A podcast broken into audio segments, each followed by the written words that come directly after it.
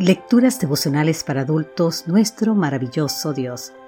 Cortesía del Departamento de Comunicaciones de la Iglesia Dentista del Séptimo Día Gascue en Santo Domingo, capital de la República Dominicana. En la voz de Sarat Arias. Hoy, 17 de diciembre, el rostro de la gracia. Segunda de Corintios capítulo 5, versículo 21 nos dice, al que no conoció pecado por nosotros lo hizo pecado, para que nosotros seamos justicia de Dios en él. El rostro de la gracia, escribe Kate Heinrich, es el mismo rostro del perdón. En otras palabras, ni yo te condeno, vete y no peques más, como nos dice el libro de San Juan, capítulo 8, versículo 11. Ese rostro lo vio Kate una mañana en la iglesia, en el área de las madres, Ahí se encontraban dos mujeres disfrutando de sus bebés. Una de ellas enseñaba en el colegio dentista de la localidad, la otra era una joven estudiante que se acababa de graduar de la secundaria. Sus bebés habían nacido con apenas semanas de diferencia. El caso es que la joven había quedado embarazada durante el año escolar, pero se pudo graduar. ¿Qué pasó ahí? Te estarás preguntando. En sus días de estudiantes, cuenta Kate, el hecho de que una alumna quedara embarazada durante el año escolar significaba una sola cosa, expulsión.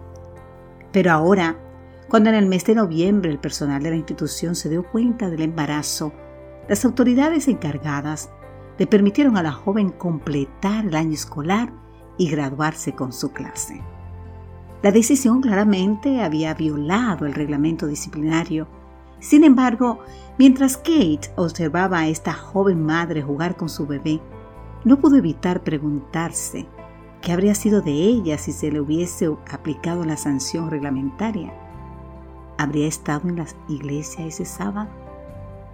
La verdad sea dicha, cuando la gracia deja ver su rostro como ocurrió en esa institución ese año escolar, algunos se asustan.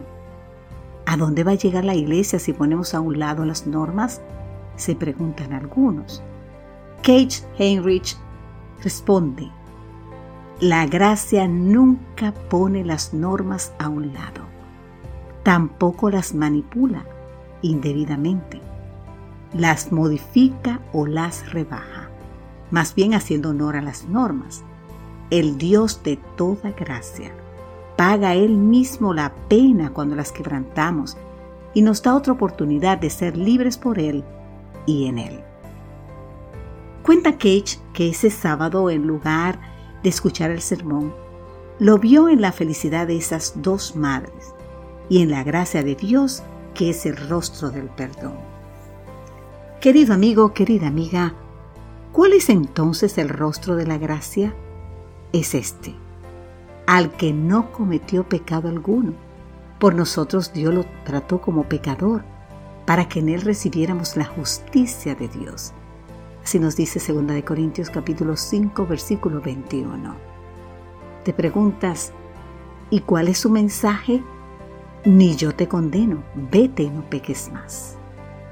Padre Celestial, te alabo por tu gracia incomparable, que Cristo haya sido tratado como yo merecía para que yo pudiera ser tratado como Él merece. Amén, Señor.